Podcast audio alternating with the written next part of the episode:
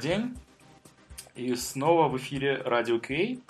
В этот раз у нас специальный выпуск, посвященный Дню программиста, который для нас наступит, для нас всех наступит завтра, а тем, кто будет слушать на записи, он, скорее всего, уже наступил. И в этом необычном выпуске мы пригласили аж четырех программистов, представителей, вы не поверите, пяти подкастов, с которыми мы сейчас и познакомимся. А, начнем подкаста «Разбор полетов». Представляет его Барух Садогурский, который сейчас проживает в США. Барух, Всем привет, так и есть. Расскажешь пару слов про себя и про твой подкаст? Ну, меня зовут Барух. И подкаст э, «Разбор полетов» — это болтологический, болтологический подкаст о около программистских э, всяких финичках. Эм, э, ну, выпуски за два часа, ржем, как-то так. Спасибо. Следующий э, Костя Буркалев э, представляет он здесь сегодня из-за себя, из-за того парня, представляет сразу два подкаста. Radio JS и SDcast. Правильно назвал? Костя? Да, всем привет. Про что вы? Ну, ты... два подкаста, да, ты верно заметил. SDcast это такой мой личный проект. Он расшифровывается как Software Development Podcast. Подкаст о разработке ПО и его окрестностях. Соответственно, там гости зову всяких интересных людей, общаемся по проектам open source каких-то, ну, тех областях, которые э, гости сильны. Вот. А Radio.js это тоже такой подкаст про фронтенд разработку, веб, э, JavaScript и смежные темы, где мы вместе там с Мишей Башкировым и Андреем Соломатиным тоже рассказываем новости, обсуждаем всякие темы, зовем гостей, ну вот как-то так. Угу, спасибо. Следующее Следующий гость Светлана Башко из Беларуси, подкаст Девзен. Всем привет. Как было сказано, Светлана Башко меня зовут. Я представитель подкаста Девзен.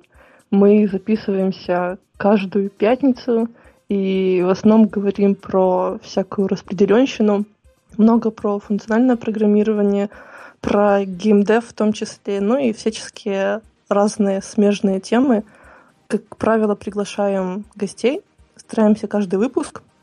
Вот, приходите к нам, dzen.ru.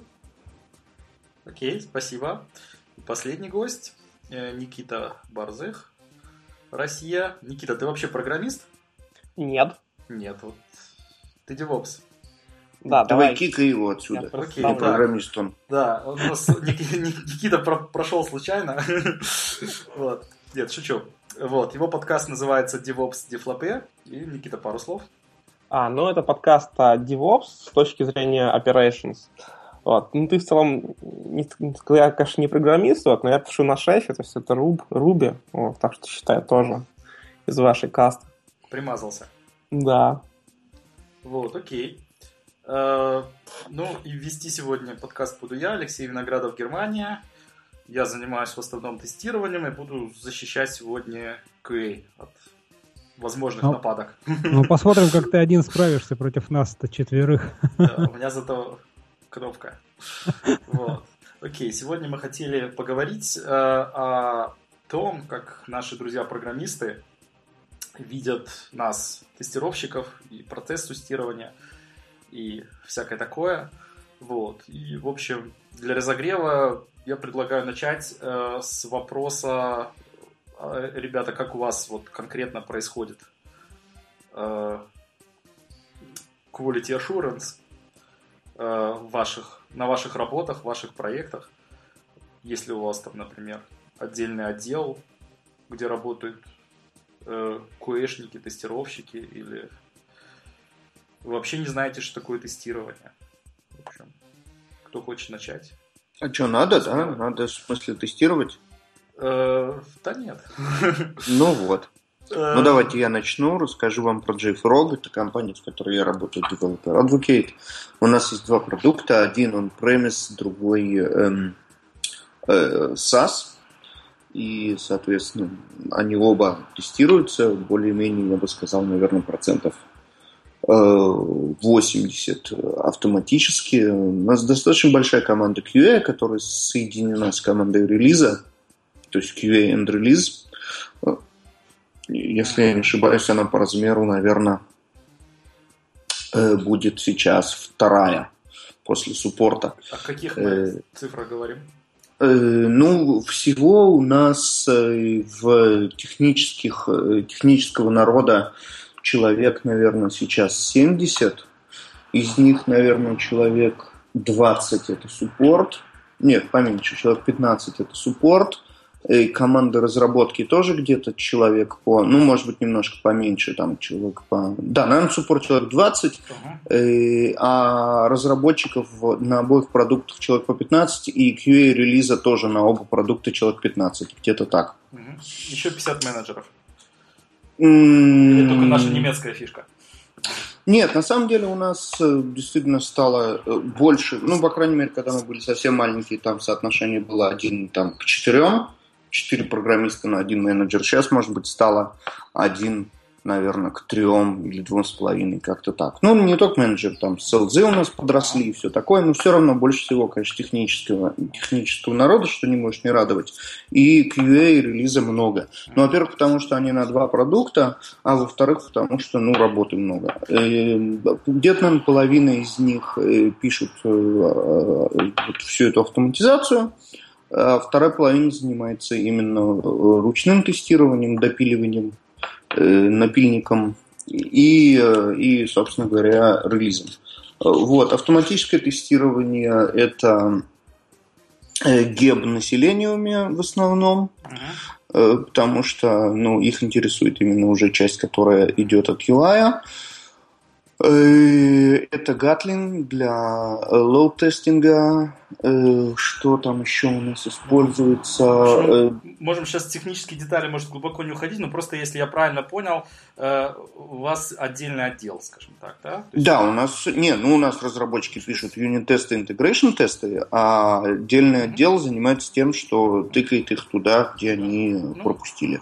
И классические так сказать, перекидывание через заборчик или так более-менее все-таки общая база?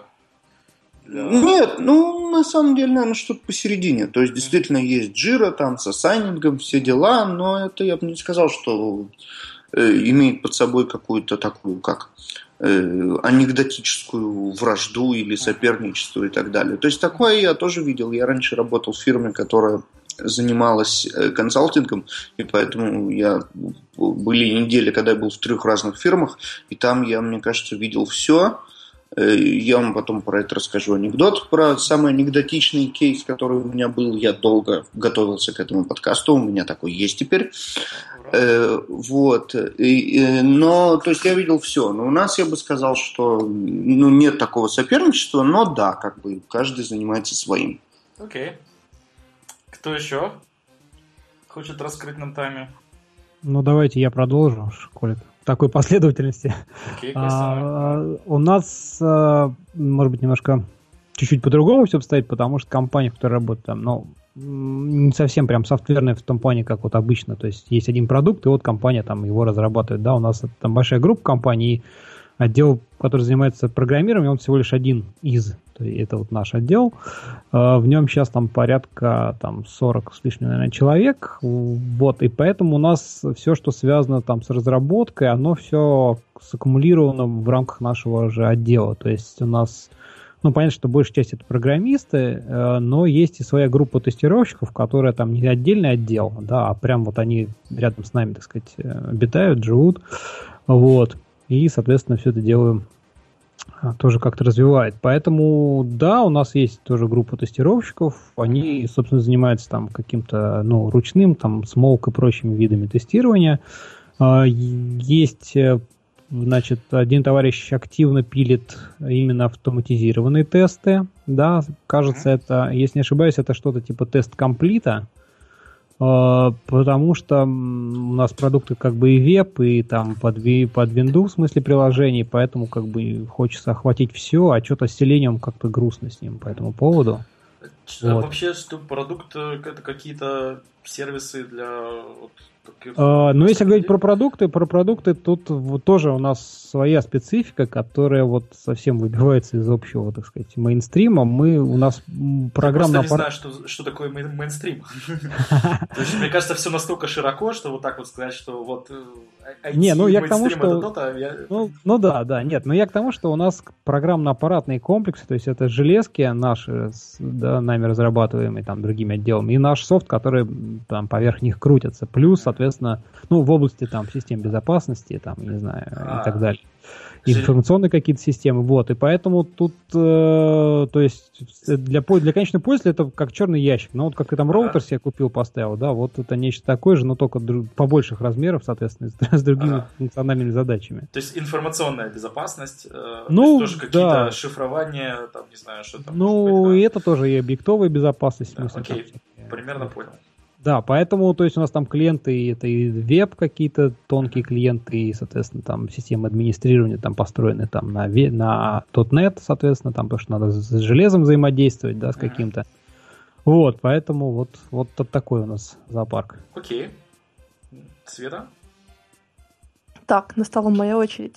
А, собственно, я работаю в компании продуктовой, которая занимается онлайн-рекламой. Это все сферы, которые с этим связаны. Если кому-то о чем-то будет говорить, это такие продукты, как DMP, DSP, SSP, PPAS, вот все, вот эти все сокращения. В частности, моя команда, в которой работаю, это Data Processing.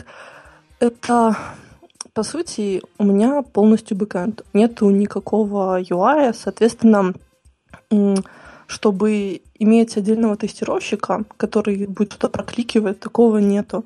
Вот. И опять же, я буду говорить конкретно про Могу сказать точно про конкретно свою команду, как это происходит, но точно знаю, что в каждой отдельной команде, которая занимается каждая своим продуктом, в зависимости от того, что они делают, у них может быть тестировщик, может не быть тестировщик. Соответственно, мы видим, что как, как такового отдельного отдела с командой QA такого нету. Ага. Вот. Есть конкретные люди, которые занимаются, занимаются тестированием. В принципе, бывают ситуации, когда один тестировщик, он является, скажем, одним человеком, который заведует, ну, точнее, работает с несколькими продуктами и проектами, которые взаимосвязаны.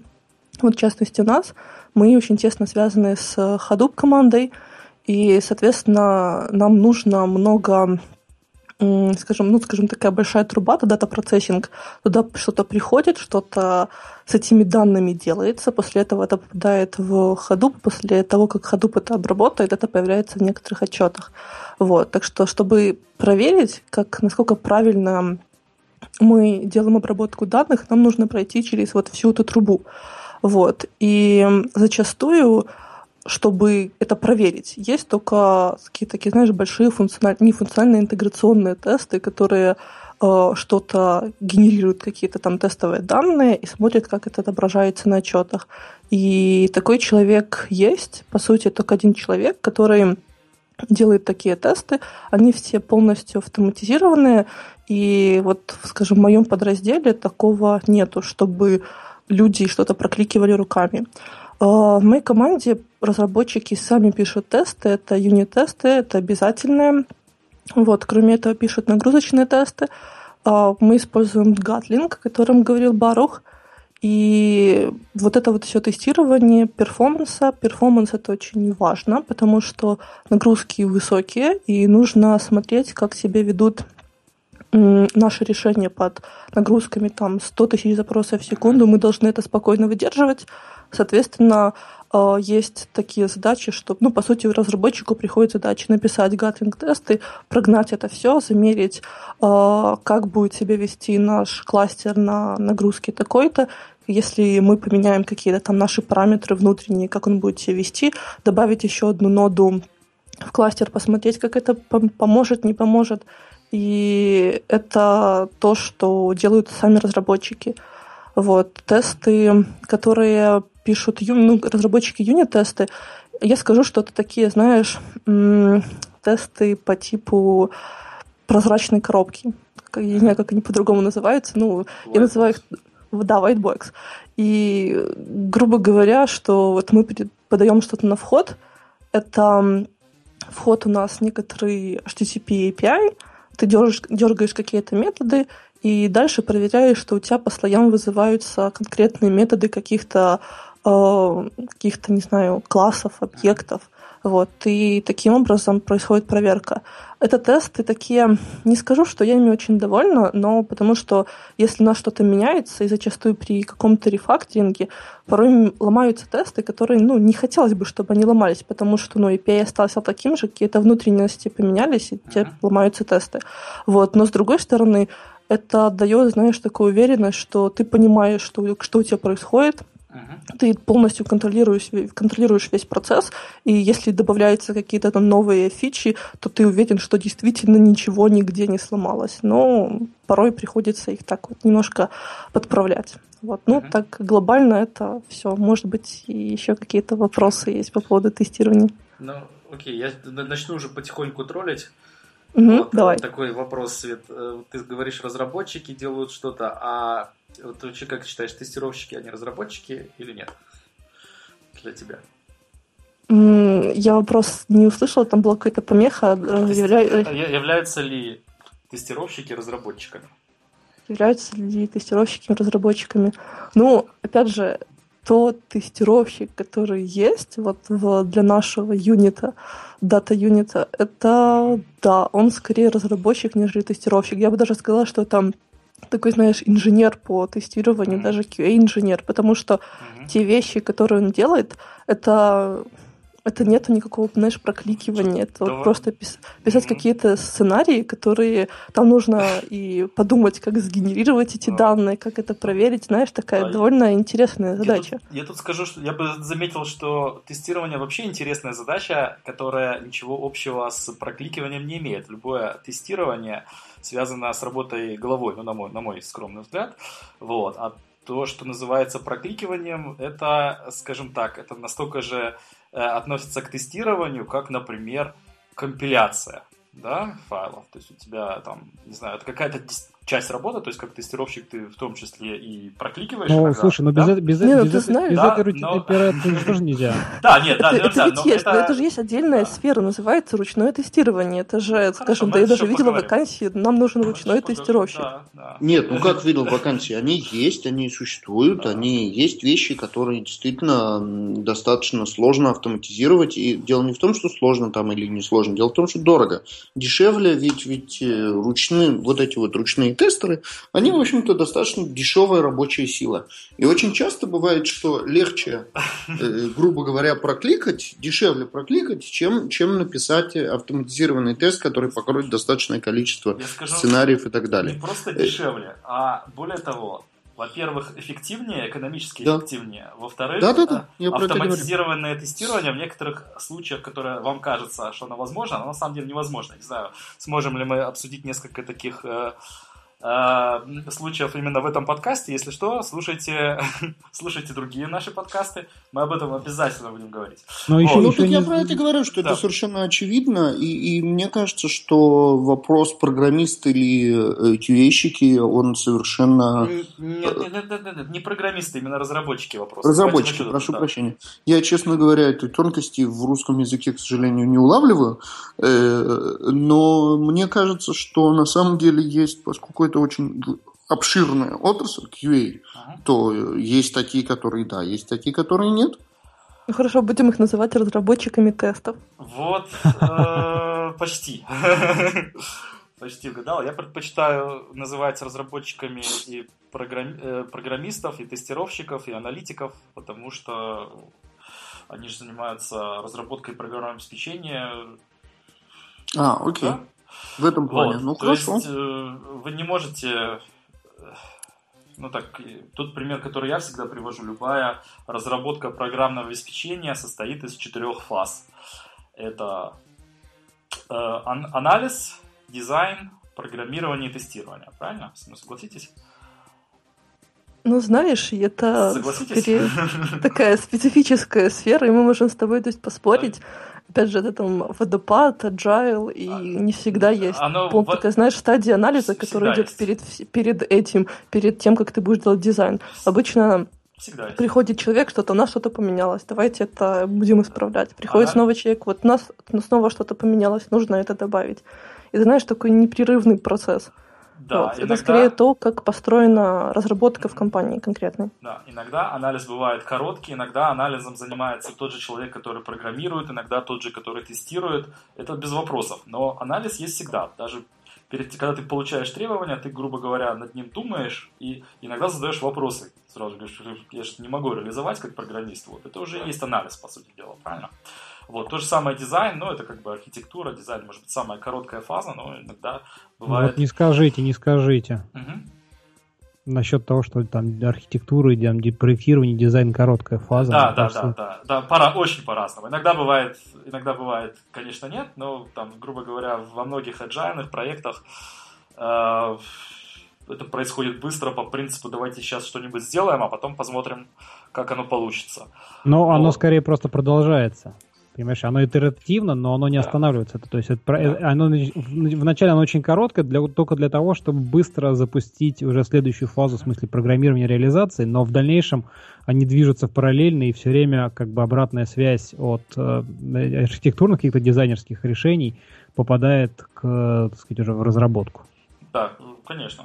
Вот, ну, в принципе, что этим хотел сказать, что лю- любая разработка из этих четырех э, частей состоит, поэтому любой человек, который там большую часть своего рабочего времени занимается хотя бы одной из этих фаз, может себя гордо назвать разработчиком. Вот. Бывают разработчики-программисты, разработчики-тестировщики, там, аналитики, архитекторы. Вот так примерно. Но я... Алексей, давай все-таки Да. я про себя расскажу. Да, про Никита, мы тебя забыли, да? Да-да-да. В общем, смотрите, я думаю, что немногие знают, у нас в компании вообще 6 человек, мы занимаемся консалтингом э, эксплуатации, у нас нет тестировщиков. Вот. Ну, это как бы интересно. Но, Выйди. да-да-да, но И снова а, войди. мы работаем ну, с достаточно разными клиентами. Вот сейчас вот проект, который, с которым я работаю, мы достаточно давно уже с ним около года вообще работаем, поэтому вот говорить, что это мы, потому что ну, так, мне, мне проще. Вот, э, это ребята занимаются поэтому про деньги они просили не называть, что они делают. Вот, но там есть отдел э, ну, QA нормальный, они тестируют клиентские, клиентское оборудование, там, какие-то своими тестами, и бэкэнд. Вот. Я почти с ним не общался до, до некоторого времени, а потом у нас возник такой уже настоящий продакшн, нам нужно было делать нагрузочное тестирование. Вот, и ну, эти ребята, они ну, тестировщики, они пишут код. У нас люди пишут код на питоне, который использует э, либо приложение, которое, собственно, делает нагрузочное тестирование.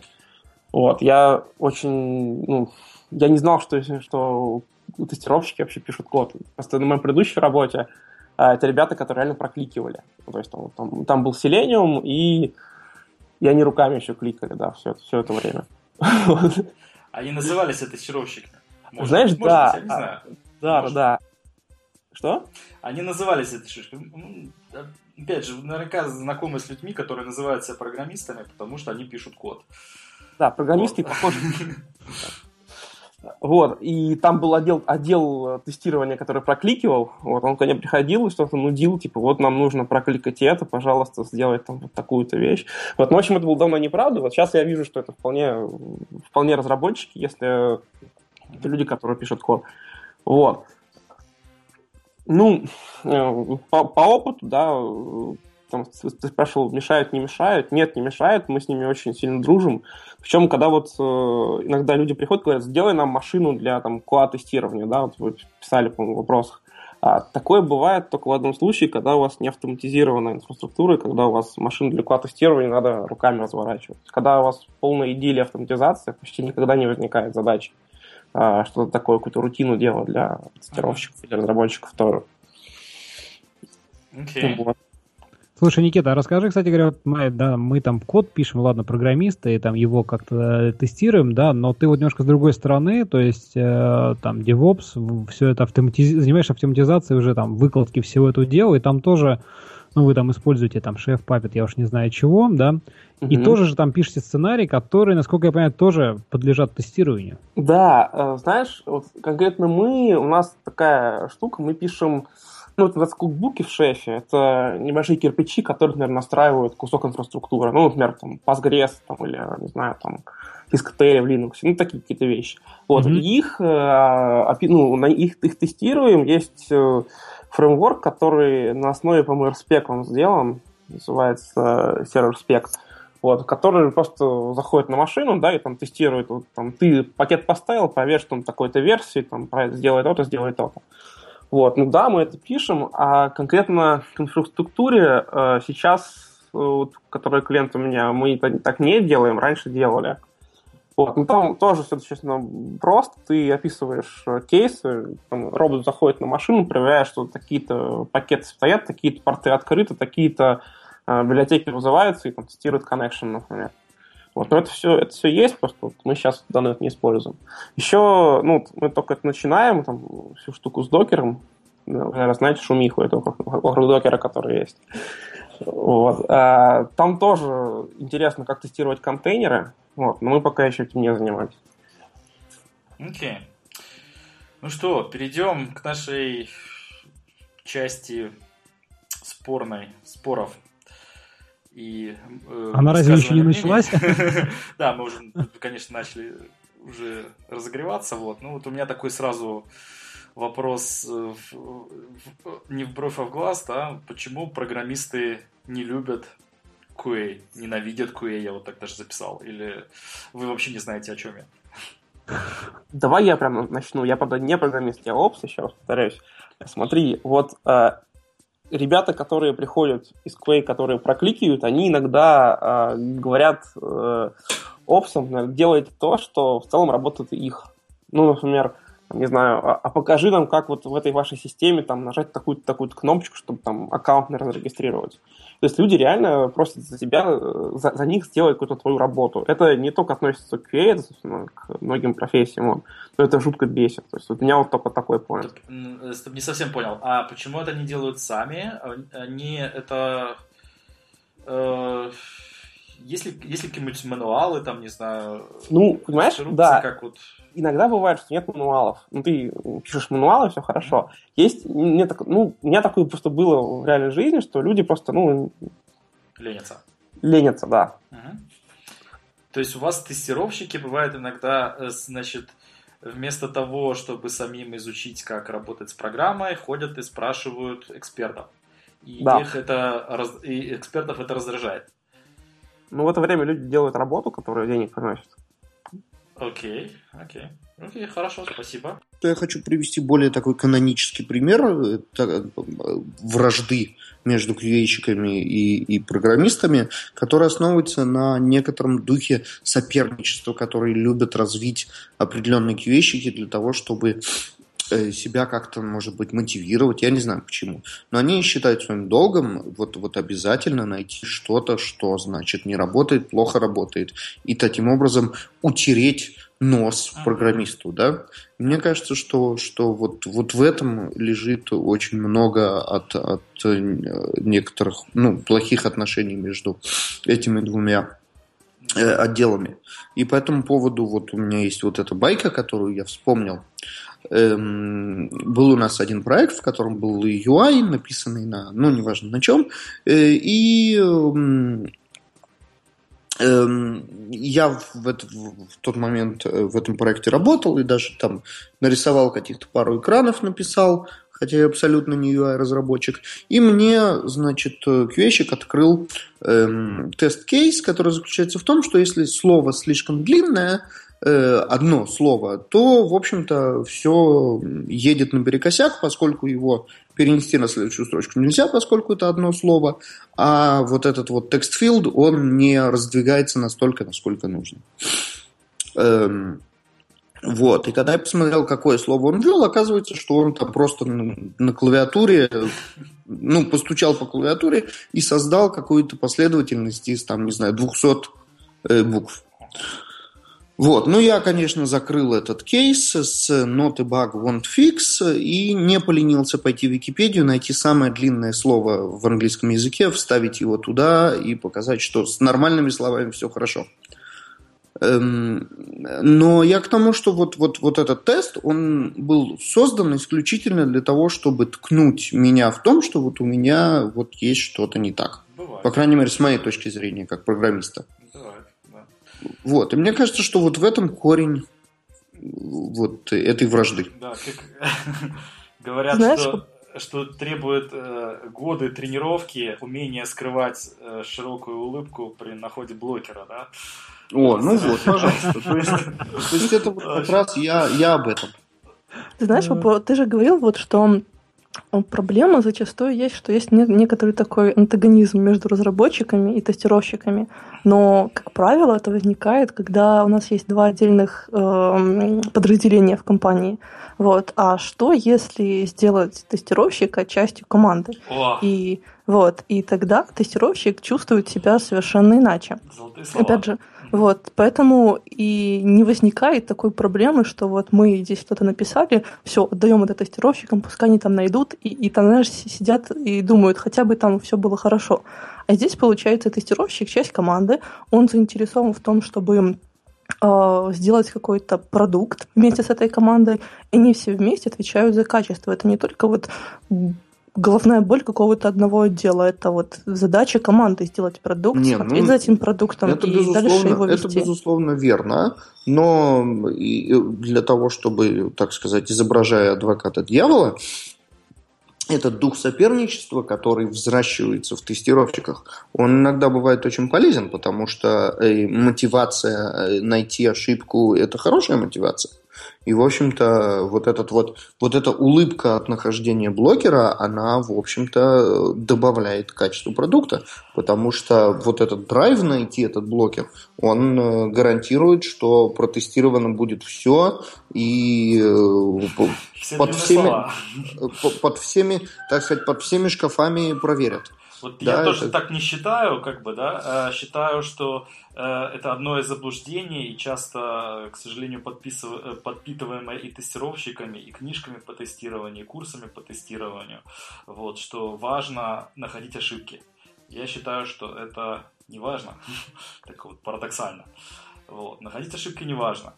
Они, скажем так, ошибки, если ты как тестировщик работаешь нормально, хорошо, они находятся сами по себе, как, э, как называется, сайт-эффект, как этот э, побочный эффект от процесса тестирования. Вот. Но нахождение ошибок э, не сама цель. Скажем так, как вы вот относитесь просто к такой идее тест тестирования, например, там, удостовериться то, что продукт достоин того, чтобы быть выпущен, например, да? Но мне кажется, это и есть как раз-таки в нормальном случае, это, это и есть цель тестирования. Да. Тестирование убедиться, что продукт работоспособен, да. а не то, что у него да. есть баги. Да, то есть вот я, например... То есть это просто по-другому надо трактовать, как ты вот верно заметил, и это более, более правильный да. подход на самом деле. Вы знаете, я вот честно, честно сейчас не вру, да, я безумно был бы счастлив, если бы чаще были ситуации, когда я там тестировал неделю, не нашел ни одного бага. Да?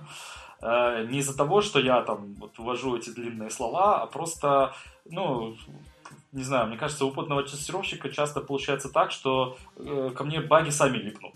Я ничего, я не, не ввожу этих длинных слов. Я просто, ну, чуть-чуть более внимательно смотрю на, на, на, на софт и замечаю баги там, где они есть. Они... Ты знаешь, мне, мне кажется, это, это обычное дело, вот когда человек с опытом, ну неважно, в любой области, да, ты какие-то вещи, они на автоматизме начинают получаться. Там, можно то же самое сказать там, про программистов, про там, что джуниор, он не сможет как-то правильно, не знаю, там, разложить, там, декомпозицию сделать. Да, более опытный, у него, она, она у него вы, вы, вы, будет вырисовываться прямо на ходу. То же самое касательно тестирования. Ты как бы не пытаешься протестировать там, что называется, манки кликингом, да, uh-huh. э, формы, оно, оно как бы естественно вы вытечет из того, что ты будешь тестировать основной функционал в попытке там, ну, понять разные а, варианты, да, так сказать, э, развития как, как какого-то там функционала, поэтому вот, но в дополнение, на самом деле, я, вот к Баруху я хочу сказать, что мне кажется, он говорит, что вот там какой-то дух соперничества, это, наверное, да, но другой момент, который вызывает вот какие-то такие противоречия и расхождения, это, мне кажется, как, наверное, вообще глобальная проблема в принципе. Это коммуникация, и оно же, на самом деле, понимание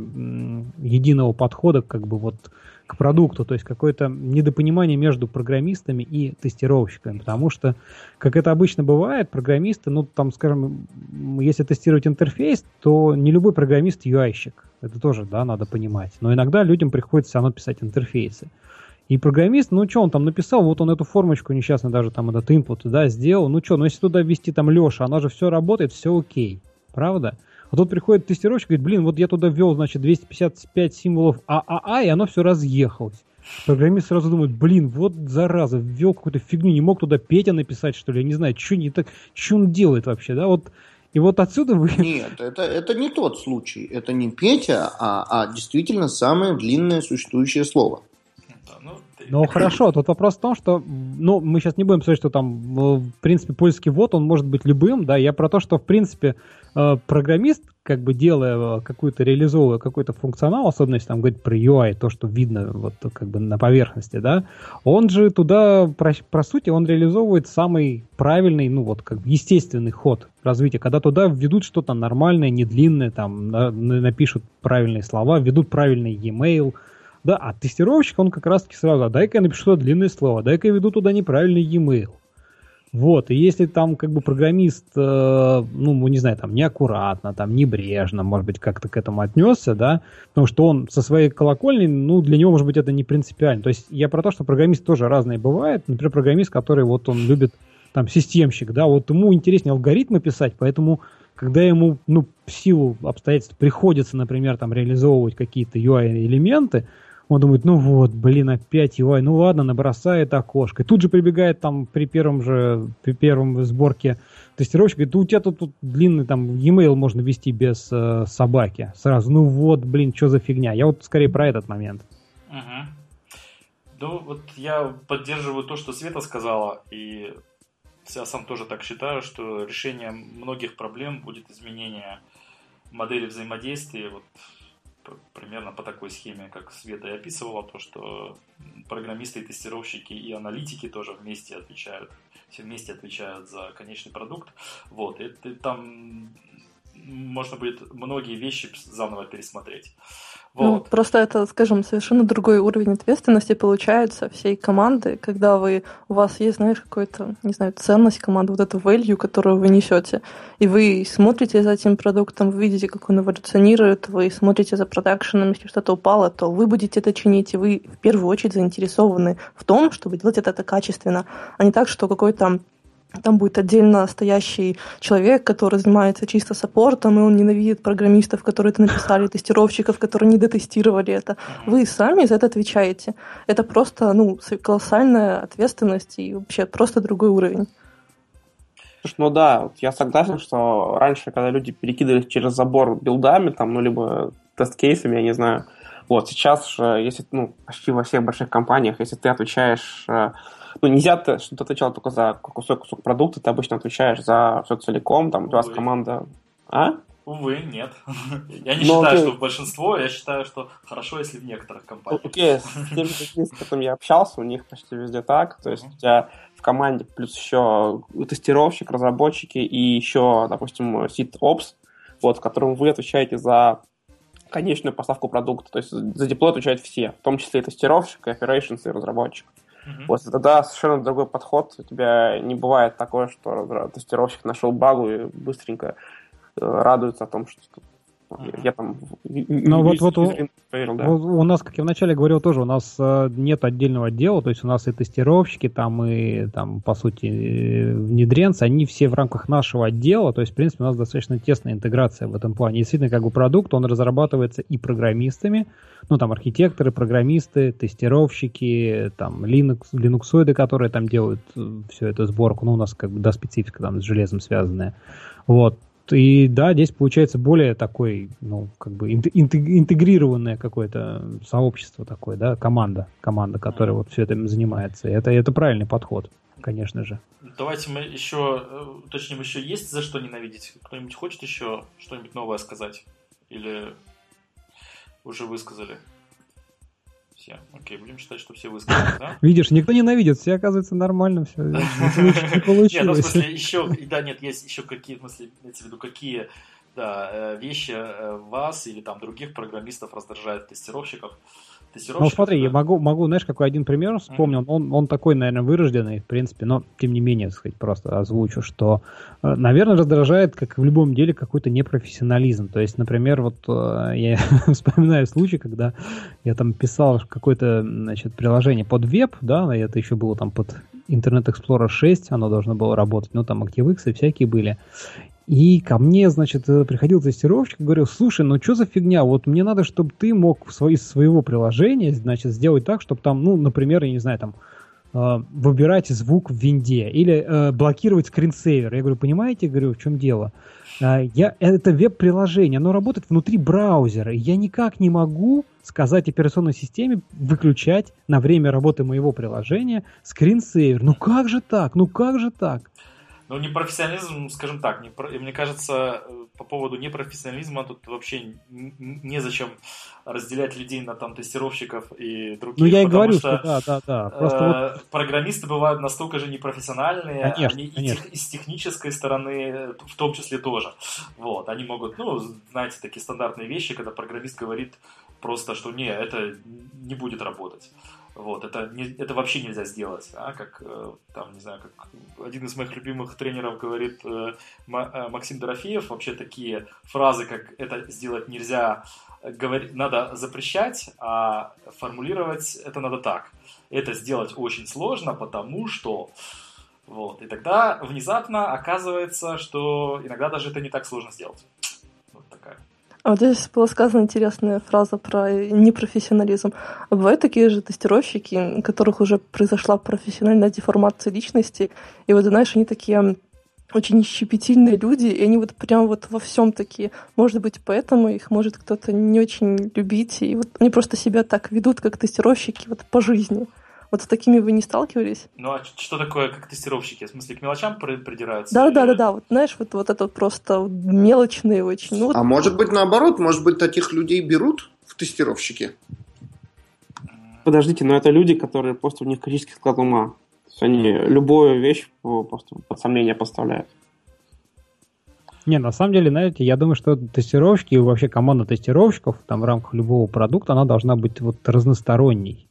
Вот, а, потому что у нас есть там один тестировщик, который вот действительно он прокликнет. Вот если у тебя есть какие-то несоответствия там по максимальной там длине вводимых символов, да, какие-то, ну, вот такие визуальные элементы, которые, даже какие-то связи, да, обязательно найдет. Там другой человек, который может э, сложные алгоритмы, потому что, ну, как бы в сложных продуктах могут быть разные там, да, поведенческие алгоритмы, на много ветвлений, да, все выяснит, любые ветки, и найдет где что другое там. Вот поэтому тут, мне кажется, разные качества, и, ну, один человек не может просто обладать всеми ими, поэтому, как говорится, у всех есть свои плюсы и минусы. Угу. Давайте, знаете что? Перейдем к более хорошей теме, более э, приятному для нас вопросов. Расскажите, пожалуйста, каких тестировщиков любят программисты? Какого бы хотели иметь и подкармливать печеницам каждый день? Говорить, хороший какой. Вот. Упс. Ну, наверное, обратно от того, что мы говорили, как мы уже упоминали, когда тестировщик член команды, то тестировщик друг человека. Окей. А, ну ладно, ну член команды, ну вот иногда бывает такое как бы состояние, что действительно разные отделы, там уже ничего не поделать, как бы структуру поменять не можешь, там ладно, перекидываться через забор приходится. Вот. Нет, ну вот у нас как бы у нас нету, ну, опять же, то есть у нас да отдельный отдел, но никакого такого антагонизма у нас не проследует, не, не, ну, не, не прослеживается, и мне кажется, это именно потому, что мы говорили, потому что, в общем, цель не ткнуть программиста, а вот ты козел неправильно написал, а цель одна выпустить продукт, и в общем-то все это как-то на позитиве, и сидят они вместе, и, в общем-то, всегда можно на кресле там э, развернуться и обсудить, а не просто там э, свою э, какую-то желчь изливать в джире, да? Я могу переформулировать. Какую пользу для вас переносят тестировщики? Вот. Не знаю. Ну, баги находят. Как, какую пользу? Окей, хорошо.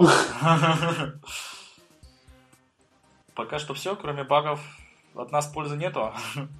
Нет, если, ну, они, это, если это... они девушки, то просто радуют э, обществом своим, почему нет, тоже вариант.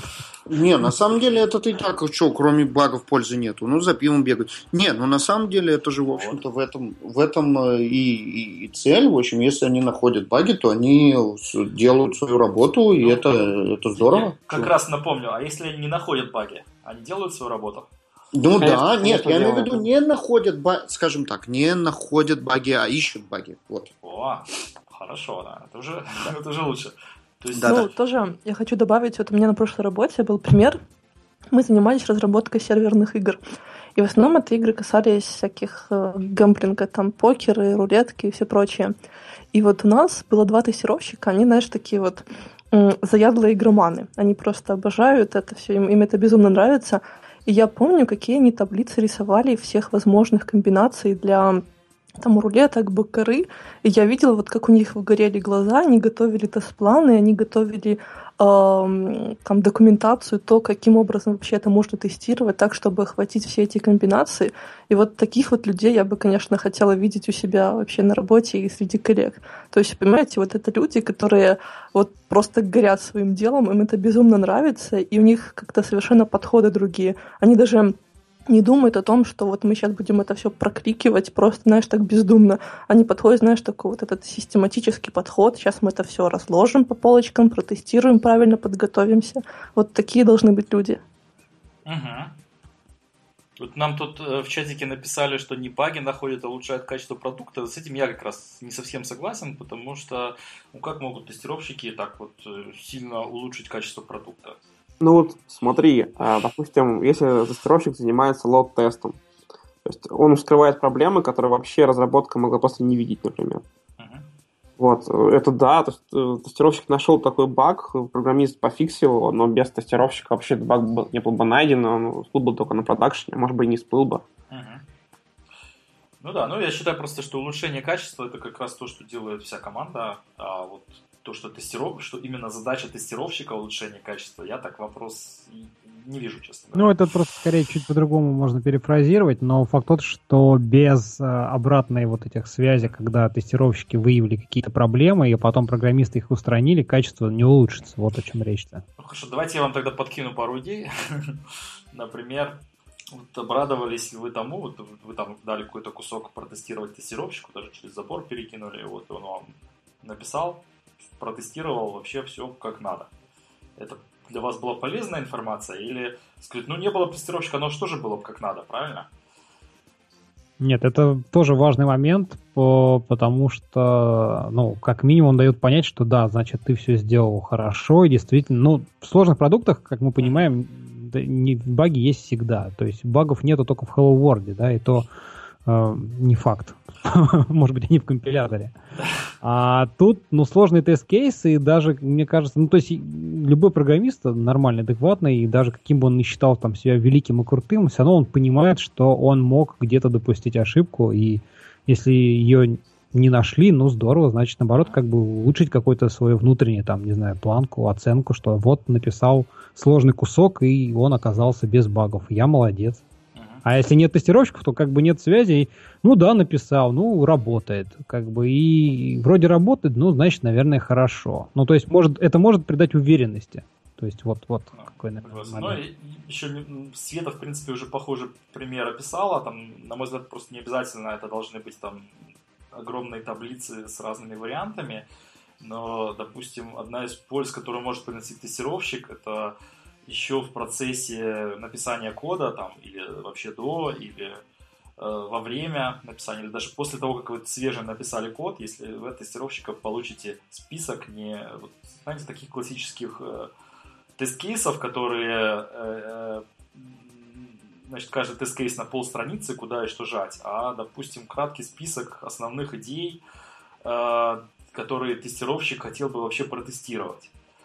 Э, если вы как программист получаете список, ну, на мой взгляд, вы можете посмотреть, э, посмотреть на этот э, список и подумать, все ли вы учли, когда писали код, или если вы еще не писали код, то, соответственно, вы можете ты... эти варианты учесть.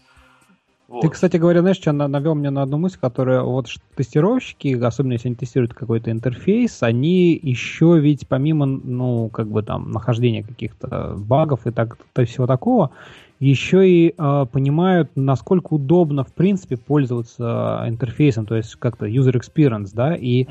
вносят какие-то свои фидбэк с точки зрения, что, а вот слушай, а вот здесь вот неудобно, потому что надо вот, допустим, там фокус куда-то поменять, а вот здесь лучше вот это передвинуть, потому что вот, когда ты там 10 раз делаешь какую-то одну операцию, там, формочки, да, тебе там поля, допустим, надо как-то по-другому расположить.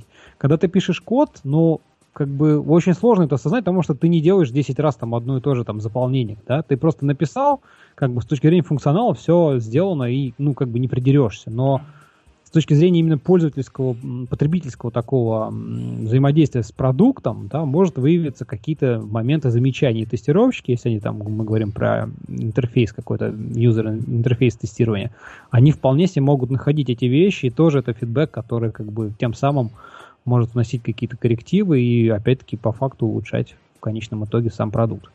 Угу. Окей. Ну что, следующий вопрос, такой провокационный снова вопрос. Каких тестировщиков программисты боятся? Были, у вас такие случаи, вот, когда вы боялись тестировщиков? Они нас боятся. Так. Барух тебя снова ты снова скрежет, да, давай переподключись. Тебе надо это самое маслица. Повторить процедуру. Да. Логин, логаут. Ну, да. Продукт Microsoft. Я, я говорю, чего, чего их бояться-то? Пусть они и нас боятся. А что вообще друг друга боятся? Не знаю, но бывают такие вот случаи, как-то ну, мне кажется, что программисты там ночью не спят, а вдруг тестировщик найдет баг. Да нет, ну мне кажется, это какой-то из, из области совсем фантастики. Я понимаю некоторый антагонизм, да, ну вот, о котором мы говорили, он бывает. Но, но бояться, а как бы, а что, в чем, в чем такая опасность, которая может какие-то гормоны страха выделять. То есть что, что случится? Ну, найдет ну, он там. Это же какие-то такие пойдет. рабочие Тут, моменты обычно. Знаешь, Пускай ну, боятся, да. когда пользователи найдут после тестировщиков, когда мы выкатили уже в релиз что-то. А когда тестировщики, это наоборот хорошо, можно поправить это. Я теоретически понимаю, как можно бояться там начальника, но тестировщика что-то как-то это странно. То есть вы не пуганные, да? Пока что. Ну ладно. Ну что, нет, я просто, мне просто интересно. Ты лучше расскажи вот со стороны противоположной, то есть как боятся ли тестировщики программистов, как вот уже вот ну, озвучивалось. Как бы я, я так тоже особо не боюсь и не могу себе представить, да, почему программистов нужно бояться. Вот, у нас вообще такая работа. Не знаю. Эм, эм, вот э, хочу, может быть, пару слов про то, что Света сказала, что бояться, пропустить, бояться пропустить багов, мне кажется, это тоже э, на продакшн. Это тоже неправильное чувство. Вот, то есть э, в моем понимании, примерно та схема, о которой говорила Света, совместного совместной ответственности за качество является оптимальной. То есть, в принципе, мы все должны бояться, что важные баги попадут на продакшн. И э, тестировщики не больше, чем программисты. Да? То есть, э, э, у тестировщиков есть э, какие-то особые скилзы, э, которые помогают им э, быстрее вот эти проблемы выявлять. И опять же, у них может быть э, более наметан глаз э, видеть э, общую картину, видеть проблемы, которые видны в общем контексте приложения, но которые могут быть непонятны на технической точке зрения. Ну, примерно как э, Костя, кажется, рассказывал, что программа технически работает, но практически работает настолько неудобно, что понятно, что на это, на это будут люди жаловаться. Вот. И поэтому программисты, на мой взгляд, должны каким-то образом тоже помогать тестировщикам, э, чтобы им было комфортно работать. А, и тестировщики должны программа... Э, помогать программистам, да, чтобы там, не знаю, э, чтобы, допустим, при написании каких-то автоматизированных тестов фидбэк к программистам доходил как можно скорее, чтобы, ну, как известно, чем раньше найти ошибку и исправить, тем это будет дешевле. Вот. Поэтому, как бы, я вообще тестирование объясняю как информационный сервис. Вот так вот, не знаю, слышали вы про такую концепцию? Вот, тестирование как информационный сервис для стейкхолдеров и для программистов. А, Расскажи подробнее об этой концепции. Вот, то есть, допустим, я как тестировщик э, информирую ну, программиста, скажем так, о том, что я, о чем я считаю, что я считаю или багом, или что я считаю вообще достойным улучшения э, менеджеров, о состоянии известных багов, о том, как я считаю, они могут влиять на продукцию. То есть я абсолютно не придерживаюсь мнения, что software э, может уходить на production только без, без известных багов, скажем так, что все баги, которые известны, должны быть обязательно закрыты. Абсолютно нет, потому что у софтвера обычно есть так называемая business value, то есть какой-то какая-то ценность, оно приносит какую-то пользу, и иногда э, ну, как бы приложение, которое немножко раньше выйдет э, и начнет приносить деньги, пользу, э, но будет содержать некоторые ошибки, безусловно, лучше, чем э, приложение, которое не будет содержать ошибок, но не выйдет, но не увидит свет никогда. Вот. Поэтому э, моя задача информировать о том, что э, ну, результаты тестирования. Тестирование это ну, для меня в любом случае не, как бы не, не кликание, а возможно кликание сопровождаемое очень активной, так сказать, аналитической и умственной работой. Вот. Э, то есть я перевариваю ту информацию, которую я получаю от софта и произвожу в ответ э, репорты багов, репорты приложений по улучшению, репорты вопросов иногда просто. Э, например, какая-то вещь мне становится непонятным даже там, на уровне требований. Я, допустим, читаю требования, вижу, да, требования. Требования есть. Требования исполнены именно так, как э, написано в, в, там, в спецификациях, в документах. Но как конечный пользователь я тем не менее, не понимаю, э, допустим, как один, что там, допустим, или один из кейсов пропущен, или наоборот, один из кейсов я не понимаю, почему именно так, как пользователь, он так э, изобретен. То есть это, в принципе, если я выставлю это как баг, то, не знаю, все программисты на меня налетят, скажут, вот, прочитай требования. Э, Но... В них все написано, вот. Но, с другой стороны, это полезная информация и для, и для программистов, и для менеджеров. Я напишу и выставлю это как, окей, у меня есть вопрос, вот, а что будет делать пользователь, если возникнет такая ситуация? Вот, как он ну, вот смотри, как бы как раз таки развивая, немножко дополняя твою мысль, в общем, все, все, все так, и именно поэтому у нас, например, там в трекере есть несколько типов э, трекеров, да, это там новый функционал, улучшение, там баг, и вот, собственно, как раз-таки что-то непонятки, там, если вот улучшения, они попадают там в один трекер, да, баги в другие. Есть отдельные вопросы, которые адресуются там с пометкой, что непонятно вообще, а как э, про требования, да, а как оно должно работать, там адресуется там архитектор, ну, кто писал там ТЗ, вот, что а понимаем дальше, а вообще нужно, но или нет. И с точки зрения выпуска релизов, вот мы, например, там собираемся там на совещание, на котором собирается там вся команда, в принципе, про продукта, да, и дальше, да, тестировщики, они, собственно, докладывают, вот, как бы, там, тестирование удалось, не удалось, ну, в смысле, удалось, не удалось, в том плане, что э, протестировали, они протестировали, там, продукт какой-то очередной, там, релиз, билд, не знаю, как угодно назови, да, и насколько он, в принципе, готов к выпуску в свет, что называется, да, в продакшн, потому что багов, баги есть всегда, но просто есть баги какие-то, без которых этот продукт вообще не имеет смысла, да, выпускать. Uh-huh. Есть какие-то маленькие замечания, там, улучшения, которые, скажем, вполне можно и потерпеть, но выпустить продукт, потому что это важно там для бизнеса в конечном итоге. Да, и тем самым не потеряв, по большому счету, потому что можно подождать и в итоге там пролететь, и там пользователи расстроятся или еще что-то, да. Поэтому это вот, такая, ну, постоянная обратная связь всех участников, и, собственно, но в конечном итоге, да, тестировщики именно те люди, которые наиболее, поскольку они близки, по сути, там, к ну, все же бли, ближе к пользователям, да, там, чем разработчики, и им более как бы понятней и яснее вообще, насколько продукт вообще живоспособен. Ты знаешь, я здесь хочу добавить то, что по поводу бизнес-value продуктов, которые релизнулись, но с багами. Вот вам ярчайший пример блок Афира. Он берет любую распределенную базу данных или какую-то систему управления конфигами и пытается ее протестировать на соответствие спецификации. И фактически в каждом случае мы видим, насколько сильно отличается то, что заявлено от того, что в реальности.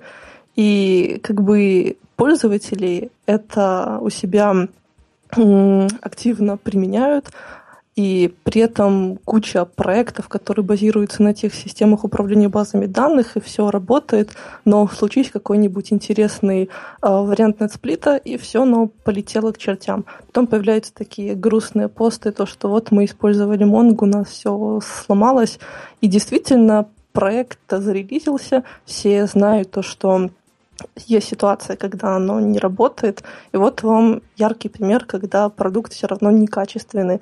То есть, ну, это же не значит, что нет тестировщиков, которые не тестировали этот продукт в компании, которая выпускала эту распределенную базу данных. Нет, просто это просто значит, значит, что они протестировали, да, но бизнес принял решение, что нет, все да. равно выпускаем релиз. Вот, ну это, скажем, еще тоже по поводу того, насколько, ну, какой тестировщик это идеальный. Вот вам Афир, пример правильного тестировщика, как он это все делает. Вот такими должны быть тестировщики. Это, я не, не, не понял, Афир это человек, да? Афир это человек. Окей, потом скинешь. Ну, Никита, он, Никита лучше расскажет, они практически в каждом выпуске про него вспоминают. Ну да, это человек, который берет все современные распределенные и не очень распределенные системы и тестирует их на то, что они заявляют, как они должны работать. Ну, Свет правильно сказал. В этой, в этой концепции, вот как сказали, что менеджеры приняли решение выпускаться, я считаю, что это правильно. То есть не в том смысле, что правильно Э, там, в каждом конкретном случае выпускать или нет, а то, что решение должно быть за менеджерами, как бы за это платят. Они получают информацию от нас, тестировщиков, например, да, о состоянии продукта, они знают, какие баги э, в нем, допустим, еще не исправлены, или там какие есть риски, например, опять же, могу дать информацию, что в зависимости, что из-за того, что у нас не было достаточно ресурсов, вот такая область вообще не протестирована. Да, тоже информация, которая менеджер должен переварить и принять правильное решение. Выпускаться, не выпускаться, где-то ресурсов добавить, где-то сроки поменять. Это задача менеджера, а не тестировщика.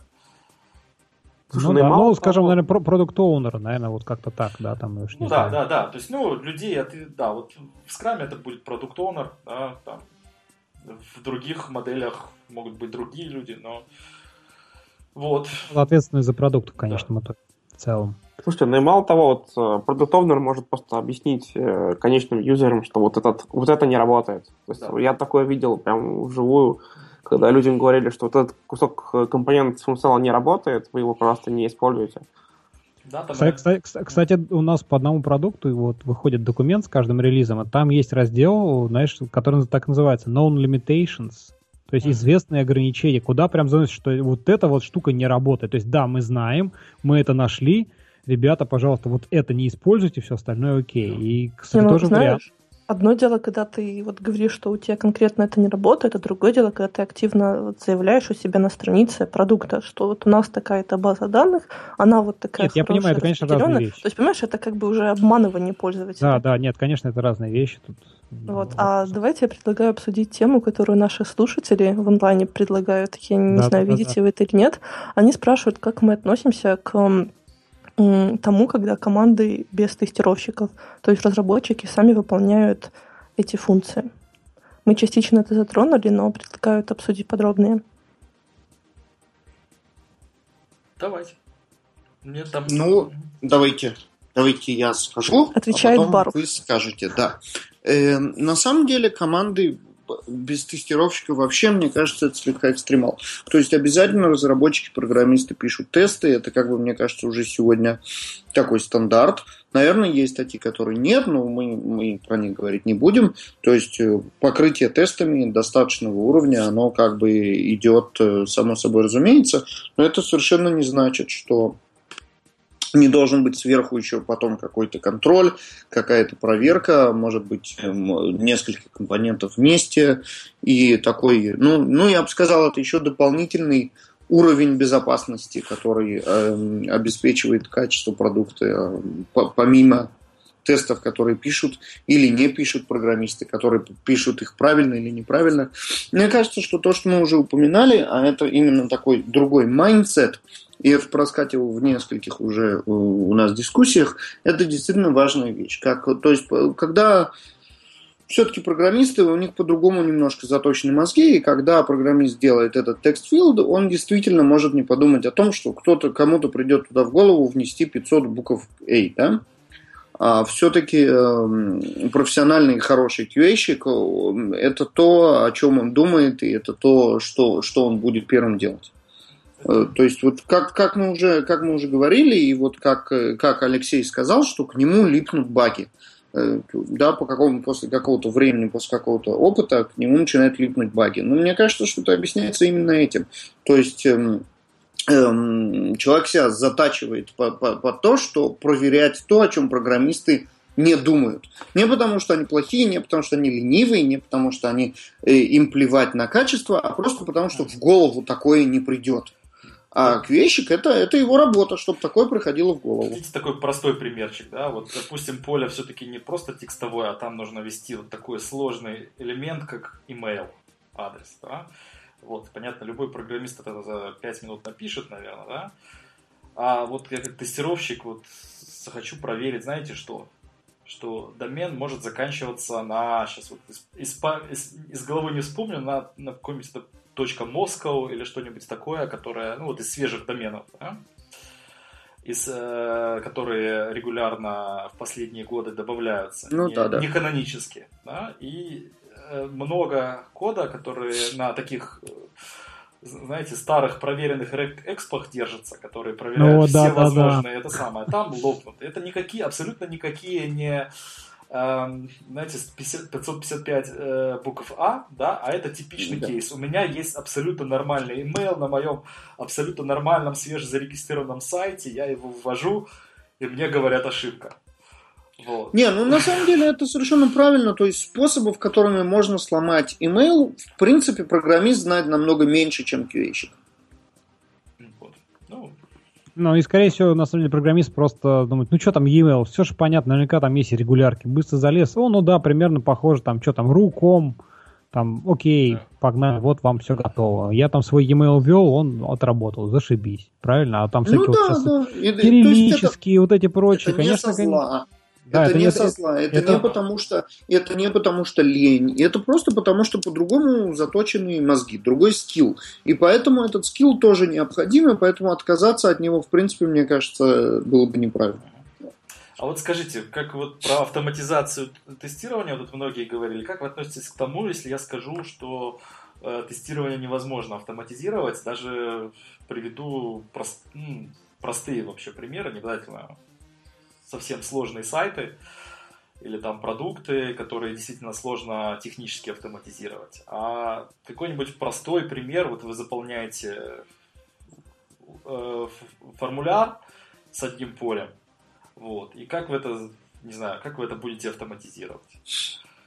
Вы, э, ну, там, не знаю, да, наверное, попробуйте туда что-то ввести, нажмете на какую-то кнопку и проверите какой-то значит, что в каком-то другом поле что-то появилось, да, или там в каком-нибудь месте что-то появилось. Так примерно? Ну, это... Selenium примерно так, да. наверное, будет делать. Да, ну, это достаточный тест для автоматизации или нет? Ну, то есть... Э...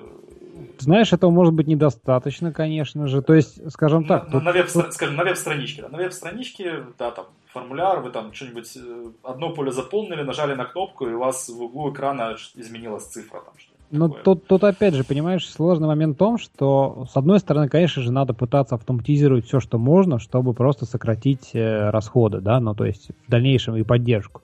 С другой стороны, есть вещи какие-то, которые все равно визуально, ты кроме как визуально не сможешь. Вот мы, например, у нас много всяких моментов, где мы работаем с видео, да, и вот, вот ну, нету еще инструментов, чтобы проверить, что там видео плавно или там гладко показывается, понимаешь? Ну, ну не, невозможно. Нет, это. Я сейчас немножко про другое. Я про, не про то, что да. технически сложный момент, а про то, что вот вы вот написали тест, да? Да, да это вот нет. Э, за, за, вы зашли на страницу, это все сделали, как человек, да, и заметили вдруг, что у вас э, не, не загрузились картинки, которые загружались ну, всегда. Ну, автоматизированные тесты нужны, чтобы хотя бы для, хотя бы для того, чтобы сразу понять, что что-то совсем глобально сломалось. Вот да, да. Это, это такие точно. Это автоматизированные тесты, это такой как этот смог тест, да, то есть когда там и выпустили какой-то патч, грубо говоря, поменяли где-то какую-то строчку кода, потом запустили автоматизированные тесты для того, чтобы проверить, что, по крайней мере, все выглядит так же, как раньше, да. Э, э, э, это не совсем правильная формулировка, по моей точке зрения, потому что вы не можете автоматизированные тесты проверить, что все выглядит так же, как раньше. Автоматизированные тесты, скажем так, они вам дают информацию чаще, если они ломаются, то они вам дают информацию о том, что что-то сломалось. И в этом их большая польза. Ну, ну да, я, именно да, это я имел но, но, но если они вам пробежали и сказали все зелененькое, все хорошо, это вовсе не значит, что все хорошо. Нет, ничего нет, не это, это, это как не, ну минимум, это разумеется. Там. Это да. как минимум нет, значит, что можно начать тестировать. Да, да. Вот, вот, вот, вот это хорошо. На следующий уровень, все правильно. Так это да. то же самое, как с юнит-тестами же, правильно? Юнит-тесты это первый, э, первый уровень защиты, да? Это значит, Компиляция, что... Компиляция, нет, сначала скомпилировать. Ну да, компиляция, конечно, да. Нет, сначала красненькая в ID. Эм, да, нет, ну это, это же совершенно, вот там кто-то упоминал в чатике пирамиду тестирования, я картинку не открывал пока, но я думаю, что речь идет именно об этом же, правда? Ну там юнит-тесты как раз 80%, integration 10, acceptance 5 и UI А, ну вот, да. Ну, по процентам, по процентам я не знаю, но по, по виду пирамиды именно так и есть. Каждый дополнительный, каждый дополнительный уровень отсекает не, плохие билды или там плохой код, но не говорит о том, что все идеально, а всего лишь переводит это на следующий уровень. Это совершенно правильно. Ура, ура. Хорошо, что мы разговариваем на одном языке. Вот. Да. Эм... Знаете, тут был еще вопрос по, в чатике по тему, которую мы прошли, но может мы все равно к нему вернемся, сейчас секундочку его найду. Э, а именно, что делать, вот как быть, если тестировщиков из части команды пинают в отдельную структуру. Если спрашивают мнение, так, если я правильно понимаю, как быть, если вы э, начали вот действительно одной командой, я не знаю, руководство приходит и говорит, а давайте сделаем сейчас отдел тестирования, переедем в другой корпус, Поставим Слушай, ну, мне, мне ну, кажется, это я... естественное развитие, когда там а, увеличивается там, количество продуктов или людей, то это, это неизбежно просто с точки зрения там, управления, потому что, ну, что там отдел... Ну, не факт, ты знаешь, это такие вещи, которые по-разному, в зависимости от того, как принято в компании. Ну, да, Но я, Ну, смотри, обычно команда видит то, что вот такое-то изменение привело к худшим результатам, либо им стало более некомфортно работать. Я предлагаю такие вещи открыто, явно говорить. Есть такое понятие, как там ретро у agile методологии, и просто люди собираются и говорят, вот у нас было так лучше, мы так работали эффективнее, мы так делали больше продуктов, и мы так э, качественнее доставляли все. Вот, поэтому просто явно открыто говорить, не стесняясь, не приукрашая то, что да, все окей, мы работаем дальше. Есть проблема, говорите, говорите обязательно. Ну, общение это вообще самая важная вещь, по-моему, коммуникация между всеми любыми, там, не знаю, отделами. А для программистов, мне кажется, это особенно важно в силу их все время такой интровертности, закрытости. Вот, так что... А вы, кстати, считаете, что программисты в основном интроверты? Нет. Ну, Сказал су... да, да, судя по тем программистам, которых я знаю лично, да, подавляющее большинство да. Кроме того, кроме того, настоящие интроверты это те, кто не, это те, кого, э, кто, э, кого никто не знает, потому что их никто никогда не видел. Они сидят, они работают, они генерят код, но никто не подозревает об их существовании, потому что они настоящие интроверты. Слушайте, ну вот, не знаю, у меня реально другой опыт. Вот у меня вот сейчас текущий проект, там все люди общительные, там каждую пятницу это пьянки какие-то, ну, коммуникация между собой. Мне тоже кажется, что где-то 50 на 50 и все по-честному. Но я думаю, я не... даже дело не в программистах, а в целом, как люди распределяются по экстравертам и интровертам, так же и в профессии нашей.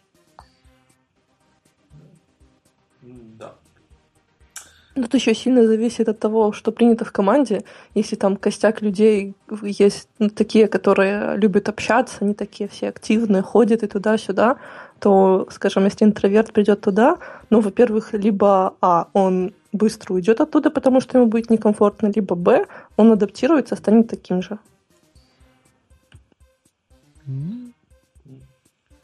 У нас тут, кстати говоря, в чате еще есть вопросик, спрашивали, а как что если заставить разработчиков, собственно говоря, пользоваться своим же продуктом, ну, и Dog Food, да, как называется. Наверное, для какого-нибудь там JetBrains, который, собственно, уже упоминался, это, это так, и это круто. Но мне кажется, очень сложно заставить разработчика, вот, э, например, пользоваться, там, не знаю, ба- рекламу крутилкой, вот просто вот как пользователь, ему это нафиг не нужно, ему интересен там алгоритмы, процесс, там, highload и так далее. Свет, скажи. Я считаю... Я... Да, Свет, говори, да. говори что там где-то возможно это очень круто, и это очень помогает и, и программистам, и тестировщикам. Э, я работал как-то в проекте для Deutsche Post, и мы там делали софт э, для э, сканеров таких, которые наши почтальоны с собой носят, чтобы раздавать посылки. Вот. И я один день проработал вместе с почтальоном, разносил посылки вместе с ним.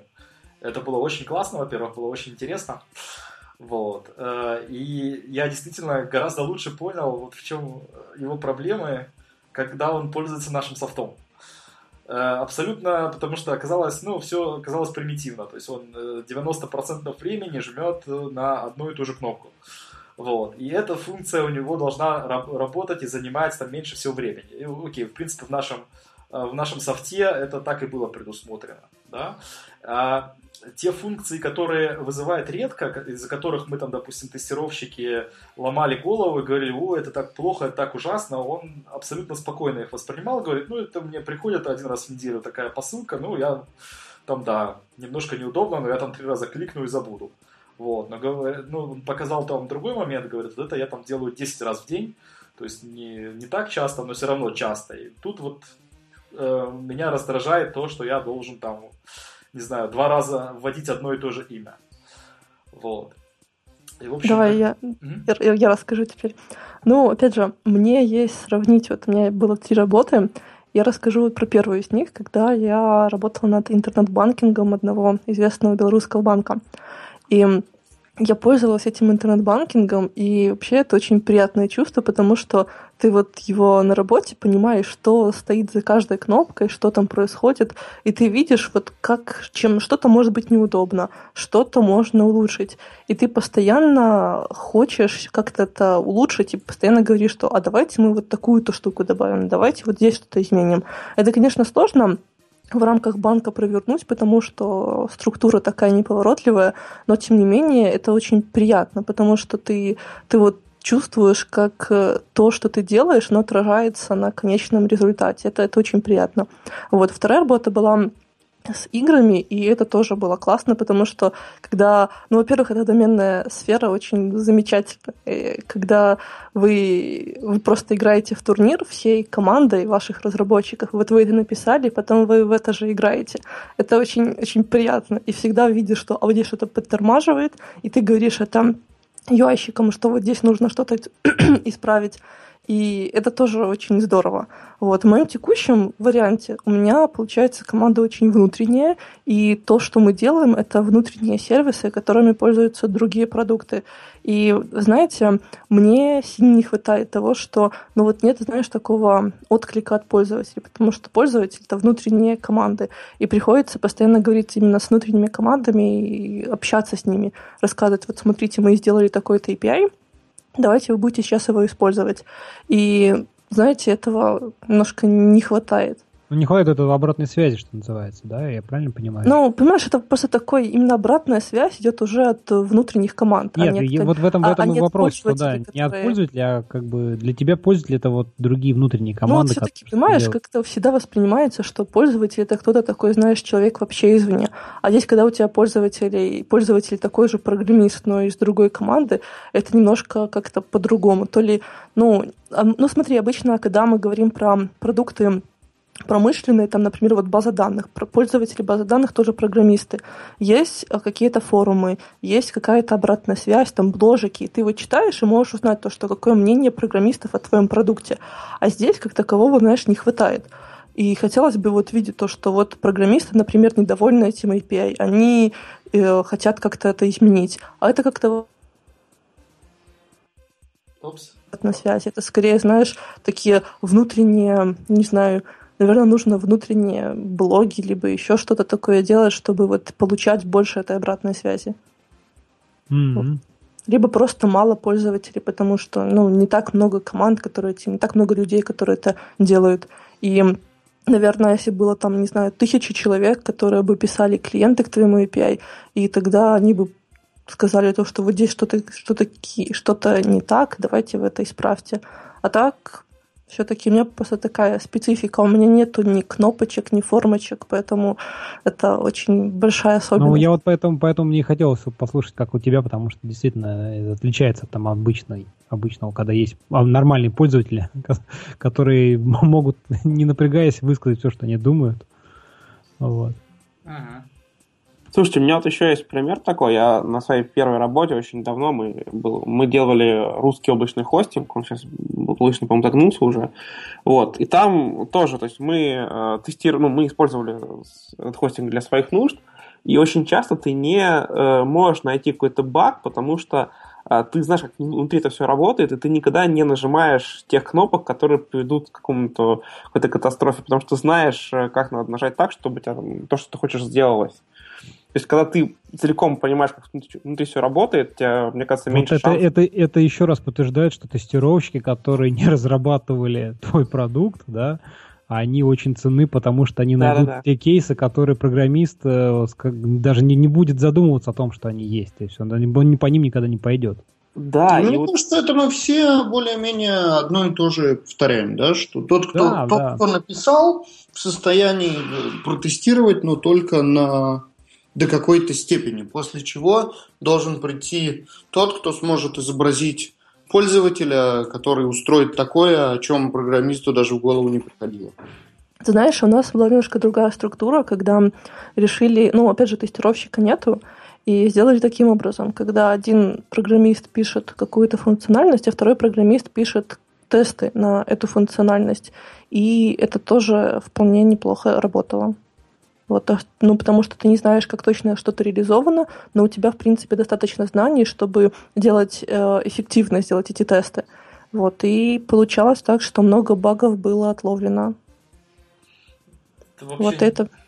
Интересная фишка. Я когда-нибудь на эту тему буду делать отдельный выпуск про то, что писать э, юнит-тесты разделенно. А, то есть мне человек, э, то есть у меня есть идея просто такая, что юнит-тесты может писать не обязательно автор э, модуля, а наоборот второй человек, и что это может быть хорошо. Ну, то есть распространено мнение, естественно, что э, ты сам должен для себя писать юнит-тесты. Вот, у меня есть гипотеза, что... Знаешь, а мы, а мы вот э, у нас, например, мы юнит-тесты даем там стажерам, и это, во-первых, дает возможность не сломать основного функционала, основного продукта, а во-вторых, немножко познакомиться с проектом, чтобы уже как бы в дальнейшем начать уже писать что-то такое для продажи. Ты знаешь, я здесь тоже с тобой полностью согласна, потому что вот тесты писать это прекрасный способ, чтобы въехать в новую кодовую базу, и это то, что обычно лучше давать людям новеньким. Вот пришел человек в команду, вы даете ему писать тест. Не обязательно это будет стажер, можно вообще просто ну, не программисту важно, да, давать наверное. писать тесты. И ты въезжаешь очень быстро, и это прям это хорошо работает. Это вот хороший способ. Да-да-да, согласен. Вот, окей. Э, ну, давайте, не знаю, может, последний вопрос? Из, Ну, давай. Чатика. из чатика. Ну, давайте выберем. Из того, что у нас осталось, это спрашивают, какие программисты, качество программистов мы считаем хорошими. А, Вот. Ну и все-таки как-то рас- порассуждать на тему чужой... ТДД и БДД. ТДД. ТДД, БДД, и проще ДДД. ДДД, БДД, можно еще полтора часа. э, Это точно, да. Это отдельная тема, отдельная тема боли по поводу БДД. О, отлично. Ну, тогда мы уже знаем, что, какие у нас выпуски будут. Да, тема для будущих выпусков уже Да. есть. Эм, Ну что, про хорошие качества? Ну, давайте попробуем. Хотя, не знаю, как, Давайте. как-то надо сфо- попробовать сформулировать. Есть еще эти- такой, но тоже довольно э, вопрос э, надолго, может быть, ребята, как умотивировать разра- э, программистов писать тесты? Бить? Да никак не мотивировать. Нанимать на работу программистов, которые понимают важность тестов. Ну, что за ерунда?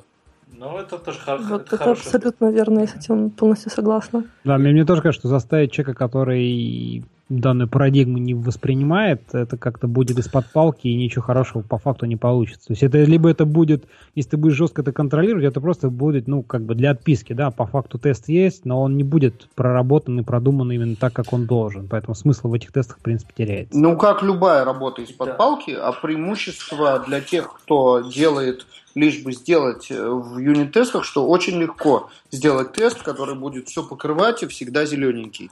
И поэтому, если нужно из-под палки сделать это, то это очень легко. Вот-вот-вот. Э, Это один из моментов, который, мне кажется, абсолютно слабо освещен. Это в том, что на самом деле юнит-тесты писать не так просто, как это считается. То есть э, считается, что программист, ну, он должен писать юнит-тесты, а если он не пишет юнит-тесты, то он просто лентяй. На самом деле, вот такой вопрос. Кто из вас э, знает книжку про X-юнит паттерны? Кто, скажем так, хотя знает и кто читал? Не читал, признаюсь. Не знаю. Не не- хотя бы кто-нибудь хоть знает про эту книжку? Она, Я ну, слышала, вот Ну, я скажу окей, честно, я слышала, я не, Да. не открывала, не скачивала, не читала. на минуточку 800 страниц. Это считаю, конечно, не очень хороший признак э, для, для книжки, если в ней 800 страниц. Вот. Но э, так тоже много о чем говорит. В этой, короче, в этой вся книжка довольно неплохо расписываются различные дизайн-паттерны при написании юнит-тестов. Да, там, наверное, все-таки слишком много воды, и как-то, ну, то есть я считаю, что в любом случае 800 страниц э, ничто не может оправдать э, в книжке на любую Ну, тему. только, только стиль Ну, это же дизайн МакКоннелл, паттерны, понимаешь, Код это же такая вот 800 тема. страниц, окей.